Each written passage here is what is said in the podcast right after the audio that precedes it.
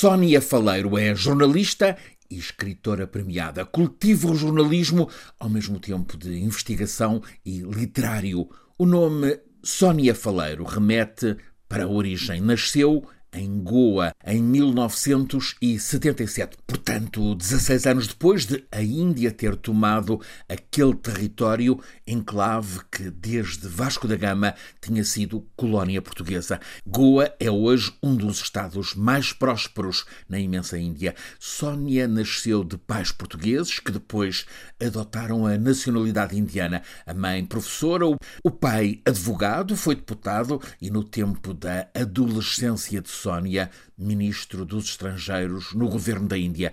Sónia estudou literatura na Califórnia, vive hoje em Londres, viaja com frequência à Índia porque sente necessidade de contar a vida oprimida de mulheres na Índia. Em 2010 publicou Beautiful Thing, investigação sobre o mundo secreto dos, ela chama-lhes, bares de dança em Bombaim foco nas mulheres contratadas para acompanhar. Cinco anos depois, sempre em reportagem sem ficção, no livro com o título 13 Homens, contou a pesquisa sobre Baby, uma mulher, 20 anos, que depois de ter estudado em Delhi, voltou à aldeia tribal da família, no estado de Bengala, no leste da Índia. Voltou com um namorado muçulmano. Foi escândalo na terra onde é hegemónico o culto hindu. Em represália, ela sofreu cruel violação coletiva por homens e rapazes da aldeia. O título do livro que nos traz esta reportagem é, traduzido,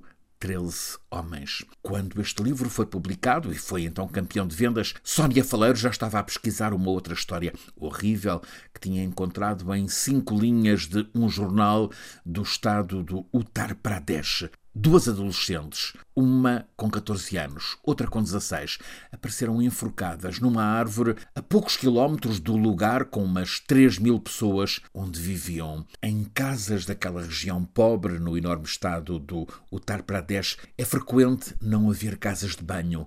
Vai-se ao campo. É o que elas, duas primas, numa casa com muita família, fizeram numa noite. Nunca mais voltaram a casa. Foram encontradas enforcadas em ramos de árvore. Sónia Faleiro sabia de uma tradição na região de suicídio de mulheres associado à repressão exercida pela família na sequência de crimes de honra.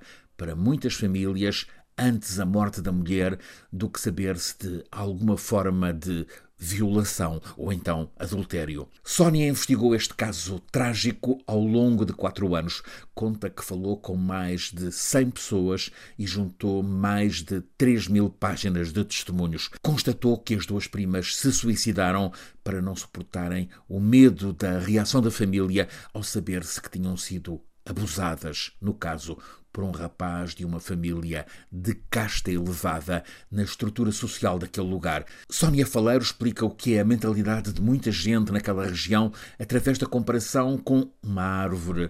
Se alguma mulher da família está envolvida num crime visto como de honra, ela é considerada como uma folha da árvore que fica seca é melhor que caia. Sónia Faleiro conta este caso, integra-o na realidade social de regiões da Índia, nas 350 páginas do livro que tem o título The Good Girls. Está traduzido em várias línguas. Ela esteve ontem em Florença para apresentar a tradução para italiano, Le Brave Ragazze. Sónia explicou que sente o dever de dar a conhecer a trágica realidade que é muito ocultada da cruel violência a que está submetida a mulher nesta época em algumas regiões da Índia, onde o homem e a família colocam a honra ligada a uma relação sexual como questão de vida ou de morte. São vidas, conclui Sónia Faleiro, expostas a terrível violência física e mental que leva a suicídios e homicídios, muitas vezes apresentados como